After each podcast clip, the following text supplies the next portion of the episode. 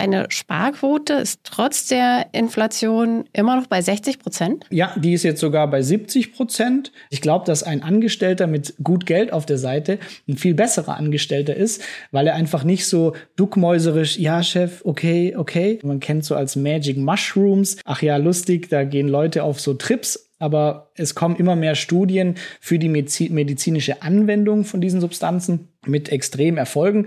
Das heißt, da habe ich ein, zwei kleinere Unternehmen, wo ich einfach auf die nächsten 10, 15 Jahre spekuliere. Alles, was ich heute schaffe, weniger auszugeben, immer unter der Prämisse kein Verlust an Lebensqualität, bedeutet, mein Häufchen, das ich ansparen muss, muss weniger groß sein.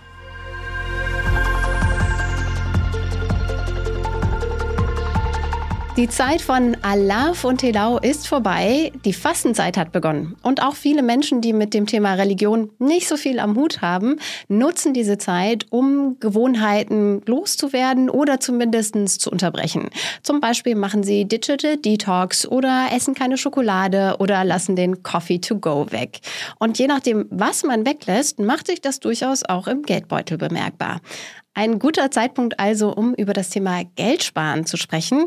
Und dazu habe ich mir Florian Wagner eingeladen. Er betreibt den Blog Geldschnurrbart, wo er unter anderem Tipps zum Sparen gibt. Und er hat das Buch Rente mit 40 geschrieben.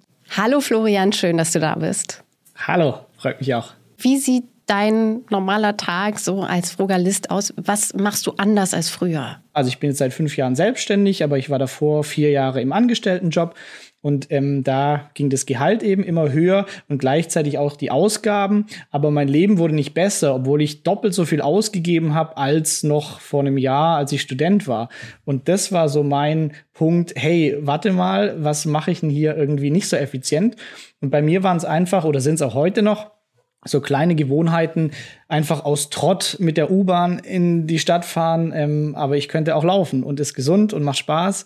Ähm, mit dem Fahrrad zur Arbeit fahren damals noch oder diese Kompensationskäufe, also nicht ich gehe jetzt ins Restaurant, weil das ist ein gutes, ich freue mich da richtig, sondern äh, ich will nicht kochen, ich bin auch gestresst, ich hole mir einen Döner und eine Pizza. Ja, aber eigentlich willst du abnehmen und irgendwie ist es auch sinnlos rausgeschmissenes Geld. Solche äh, Ausgaben quasi wegzulassen oder zu reduzieren und habe einfach so ähm, mein Leben ein bisschen verändert zu unbewussterem, also davor noch unbewusster und dann einfach ein bisschen bewusster geworden, was für mich zur Lebensqualität beiträgt.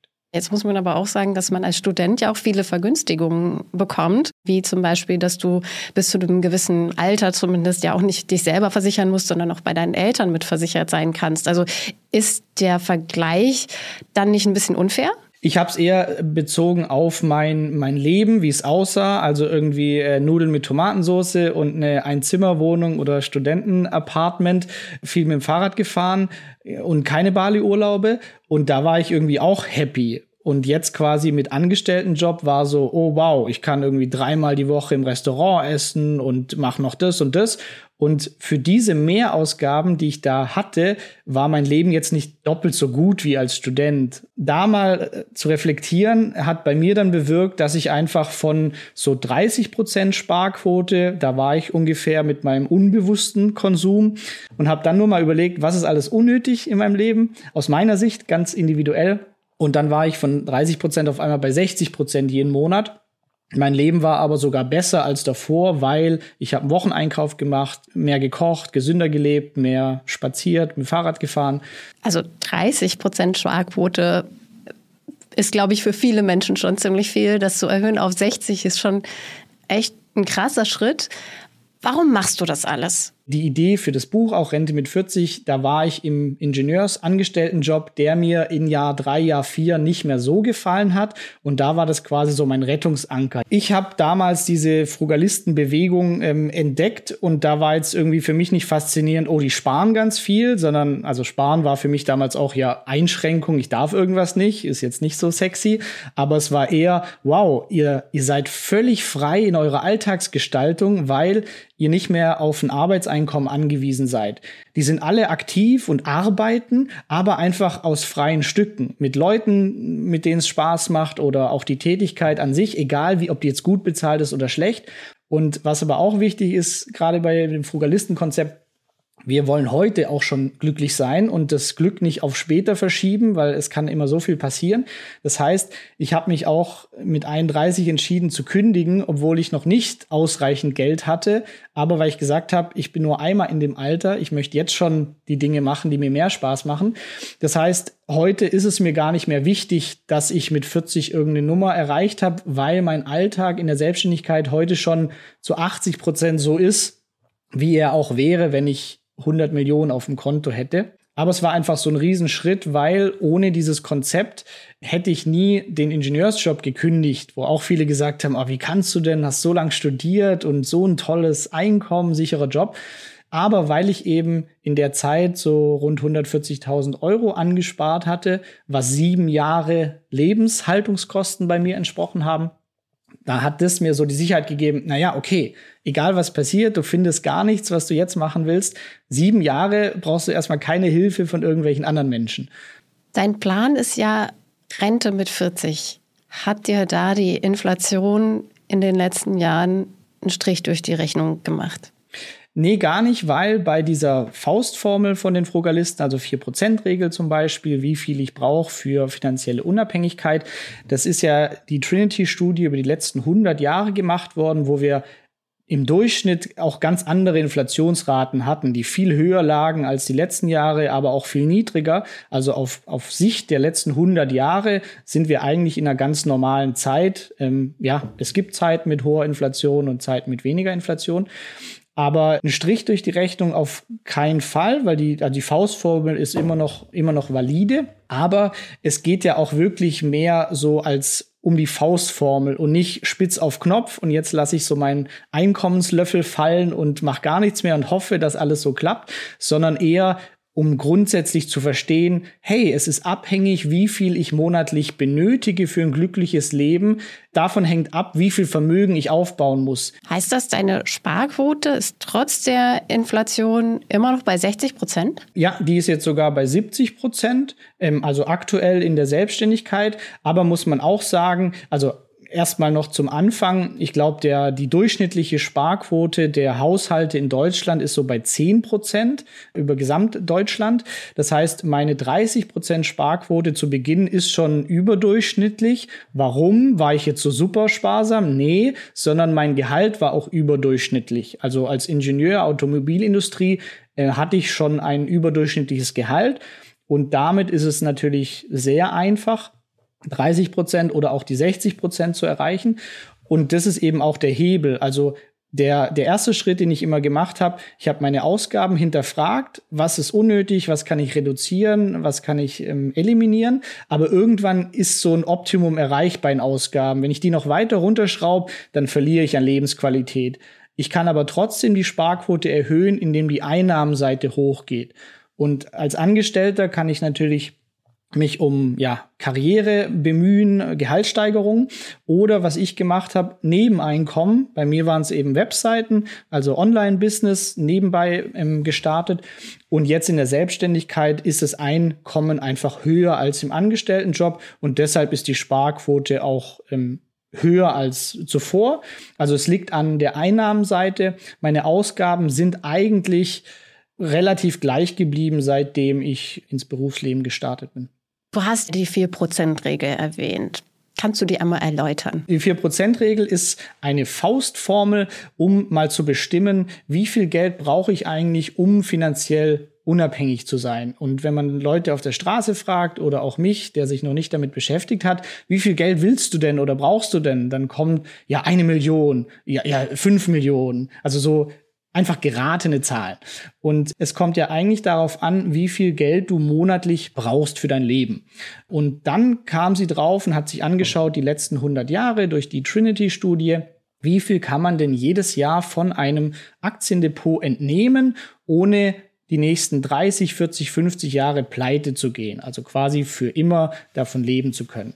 Und da kam heraus, dass man die letzten 100 Jahre, niemand weiß, wie es in Zukunft ist, rund vier Prozent jedes Jahr entnehmen kann. Wenn man daran glaubt oder mal so als erste Faustformel nimmt, dann heißt es, ich kann mir selber ausrechnen, meine Summe, die ich brauche für Unabhängigkeit, nämlich die Umkehrung von der vier Prozent Regel. Ich brauche 25 Mal meine Jahresausgaben. Also ich habe zum Beispiel 20.000 Euro Jahresausgaben, dann brauche ich 25 mal so viel, also rund 500.000 Euro. Wenn die investiert sind, dann kann ich theoretisch jedes Jahr meine Ausgaben davon decken, die entnehmen und die nächsten 30, 40, 50 Jahre bleibt das Geld da. Würde ich mich nie drauf verlassen, spitz auf Knopf, aber es ist mal so, so eine kleine, äh, ja, viel realistischer als, ja, 5 Millionen, einfach so. Ähm, und es verdeutlicht eben auch den Punkt, alles, was ich heute schaffe, weniger auszugeben, immer unter der Prämisse kein Verlust an Lebensqualität, bedeutet, mein Häufchen, das ich ansparen muss, muss weniger groß sein. Du hast es jetzt schon ein bisschen eingeschränkt, dass man sich darauf nicht verlassen sollte, dass es eher so eine Faustregel ist. Es gibt ja auch tatsächlich Kritik an der 4%-Regel.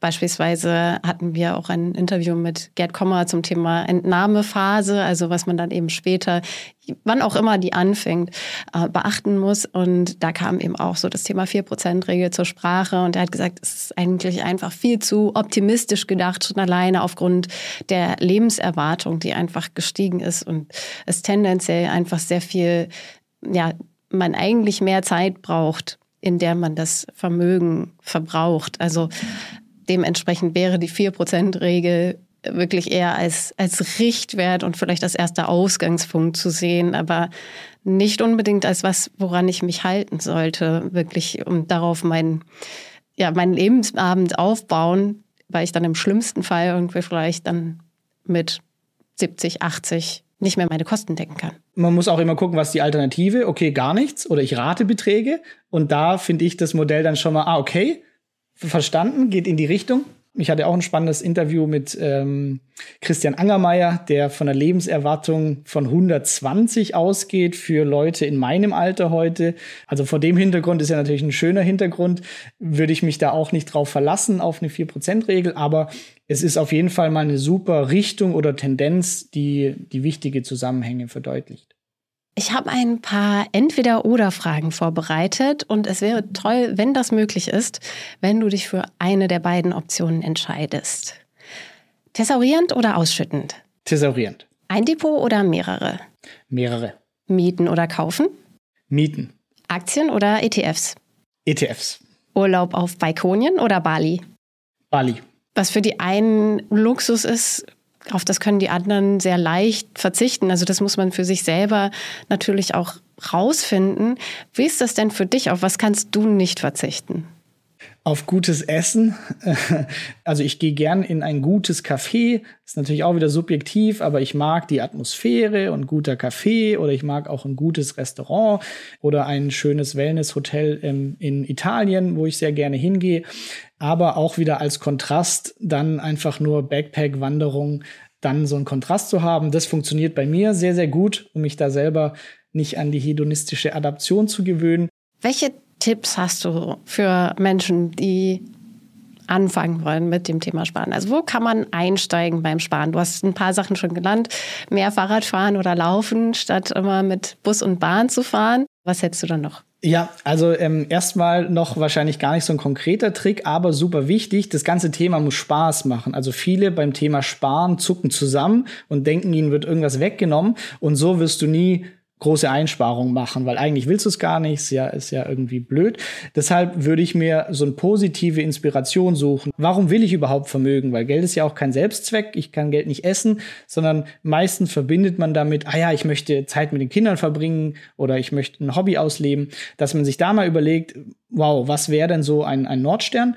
Und dann hat man eine Motivation und dann kann man überlegen, ja, wie komme ich jetzt schneller dahin?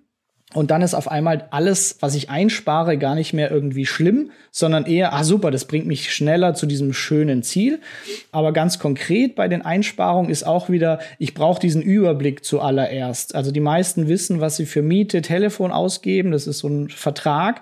Aber Essen, Trinken, Freizeit, boah, weiß ich nicht, Klamotten, ja, mache ich nicht jede Woche gleich viel.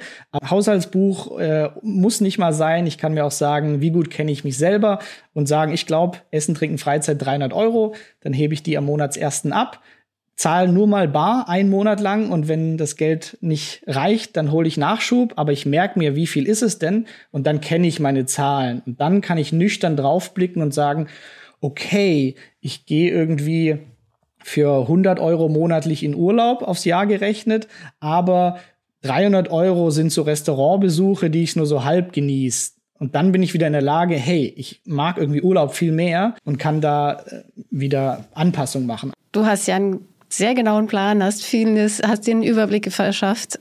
Also hast du doch bestimmt auch eine Zahl, wie viel Geld, wie viel Vermögen du erreicht haben musst, um deinen Plan dann mit 40 umsetzen zu können. Meine Ausgaben sind bei rund 20.000 Euro im Jahr, also bei 500.000 Euro Vermögen ist die 4%-Regel quasi ähm, geschafft. Aber das wäre mir auch immer zu unsicher gewesen, sondern bei mir ist es so ein, zwei Millionen investiertes Vermögen.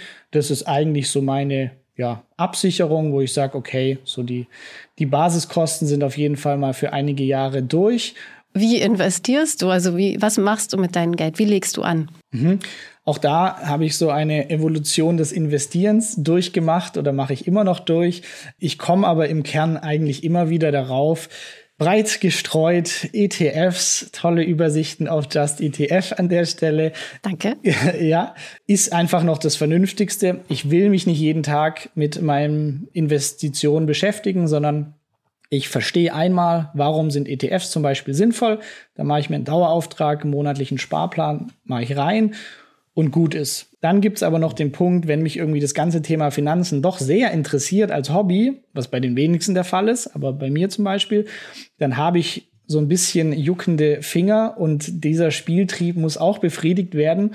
Und da hat's mir einfach geholfen, dass ich mehrere Depots habe das heißt, ich habe ein Altersvorsorgedepot, hauptsächlich ETF, stur und stetig, habe dann aber auch irgendwie ein Growth-Depot, wo ich denke, ach, vielleicht weiß ich es ja doch ein bisschen besser als der Markt, ähm, oder äh, noch kleinere Positionen in äh, Krypto, Bitcoin und Ethereum um einfach auch so ein bisschen den Spieltrieb zu befriedigen, aber dass ich einfach von oben betrachtet für mich weiß, stur und stetig ist das, was nachher gewinnt, aber trotzdem, ich will ein bisschen zocken oder hier was machen. Gut, kann ich machen, aber eben mit kleineren Beträgen. Das ist eigentlich, was für mich ganz gut funktioniert. In deinem Growth Depot, was ist da so drin? Also du hast eben Krypto als einen Aspekt erwähnt.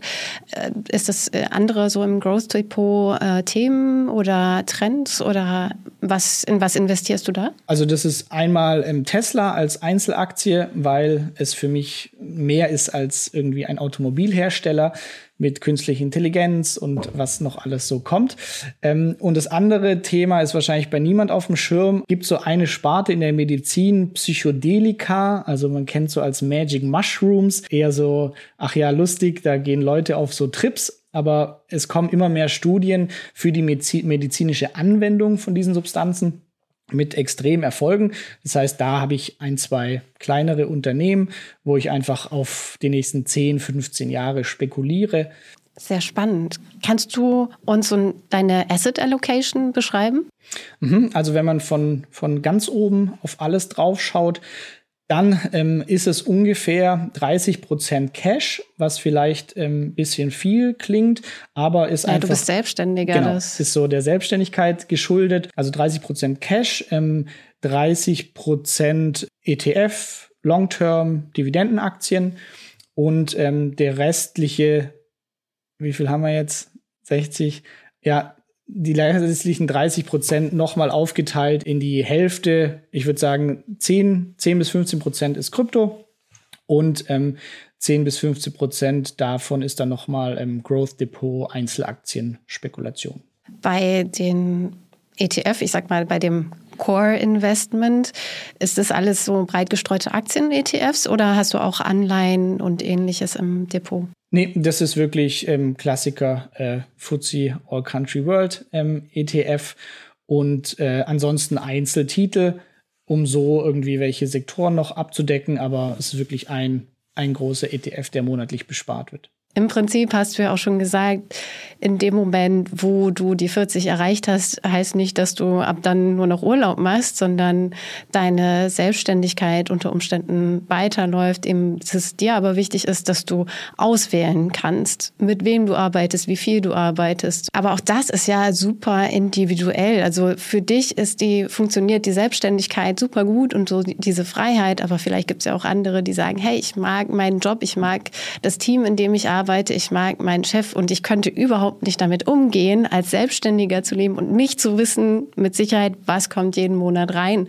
Also das sind, glaube ich, Fragen, die man einfach sehr individuell für sich selber klären muss. Ja, absolut, genau. Und da, also für mich ist nicht der, der Zielzustand, dass jeder seinen Job kündigen soll, aber dass man innerlich die Freiheit hat, weil auch ein Angestellter, der finanziell immer unabhängiger ist, der hat natürlich ein ganz anderes Auftreten auch bei der Arbeit und ähm, sagt auch, ey Leute, ich finde es hier gerade überhaupt nicht sinnvoll, was wir machen, lasst es doch mal anders machen. Also ich glaube, dass ein Angestellter mit gut Geld auf der Seite ein viel besserer Angestellter ist, weil er einfach nicht so duckmäuserisch, ja Chef, okay, okay, sondern hey, man, man kann ganz selbstbewusst sagen, weil man weiß, der schlimmste Fall, ich werde gefeuert, tötet mich jetzt auch nicht, sondern okay, dann suche ich mir einen anderen Job, ich habe ein gutes Polster für ein paar Monate. Also ich glaube, wir profitieren alle davon, so ein kleines Polster sich selbst aufzubauen. Da muss man wiederum sagen, stehen wir jetzt heute aber auch sehr viel entspannter da als Arbeitnehmer als jetzt zum Beispiel in den Nullerjahren noch, wo der Arbeitsmarkt einfach ein ganz anderer war. Und machen wir das Thema jetzt mal groß. Es gibt ja so die Debatte darum, Vier-Tage-Woche beispielsweise. Und da gibt es wiederum die Politiker, die sagen, das ist nicht möglich. Wir müssen eher mehr arbeiten, um mit dem Fachkräftemangel und dem demografischen Wandel in irgendeiner Form klarzukommen. Um dem zu begegnen, müssen wir eigentlich mehr arbeiten. Elon Musk beispielsweise ist der festen Überzeugung, durch künstliche Intelligenz haben wir in ein paar Jahrzehnten wirklich so eine Über Flussgesellschaft, also wo Menschen gar nicht mehr arbeiten müssen, weil das alles so erledigt wird bei hohem Lebensstandard. Auch ein anderer Kritikpunkt, der gerne kommt, wenn jetzt alle so bewusst mit ihrem Konsum umgehen, der dann bricht die Weltwirtschaft zusammen. Und das glaube ich auch nicht, sondern die Produkte würden sich ändern. So ein Euro Ramschartikel, die nach zwei Wochen kaputt sind, sowas würde verschwinden vom Markt. Aber dafür qualitativ hochwertigere Produkte, die ich nicht so oft kaufe, aber wenn ich sie kaufe, gebe ich mehr Geld aus. Also das würde sich ändern. Und auch ähm, Vier-Tage-Woche. Also ich sehe auch nicht den Fall, dass mehr Arbeit ähm, notwendig ist. Ich würde dann auch eher die Effizienz in Frage stellen. Ich finde, oder ich selber in einem Konzern gearbeitet, es gibt so viel Ineffizienzen oder Dinge, die gesamtwirtschaftlich gemacht werden, die überhaupt nicht sein müssten. Und vor allem der Tag fünf in der Woche, was machen Menschen da? Ähm, die sind ja auch wieder nicht inaktiv, sondern die machen dann eben eigene Projekte oder zimmern sich Möbel und auch das kann man dann wieder an andere verkaufen, die das auch wieder gut finden. Also ich sehe da eher so die Richtung, es bringt mehr für die Produktivität, auch gesamtwirtschaftlich, wenn jeder freier die Dinge macht, die er selber gut kann, die er für sinnvoll hält, als dass wir nur auf Teufel komm raus mehr, mehr Stunden in der Stempeluhr verbringen. Das ist doch ein schönes Schlusswort. Florian, vielen Dank, dass du da warst. Sehr gerne, hat Spaß gemacht. Und euch vielen Dank fürs Zuhören. Wenn ihr wissen wollt, was Gerd Kommer über die 4%-Regel zu sagen hat, dann hört mal in die Folge Nummer 88 rein. Da haben wir mit ihm über die Entnahmephase gesprochen. Wenn euch der Podcast gefallen hat, dann lasst uns doch ein Abo da. Und wir freuen uns natürlich auch über eine gute Bewertung auf Spotify, Apple Podcast oder in der Podcast-App eurer Wahl. Vielen Dank an Anja für die Redaktion und Johannes für die Post. Ihr hört Just ETF, den Podcast mit mir, Susanne. Euch viel Erfolg beim Anlegen und bis zum nächsten Mal.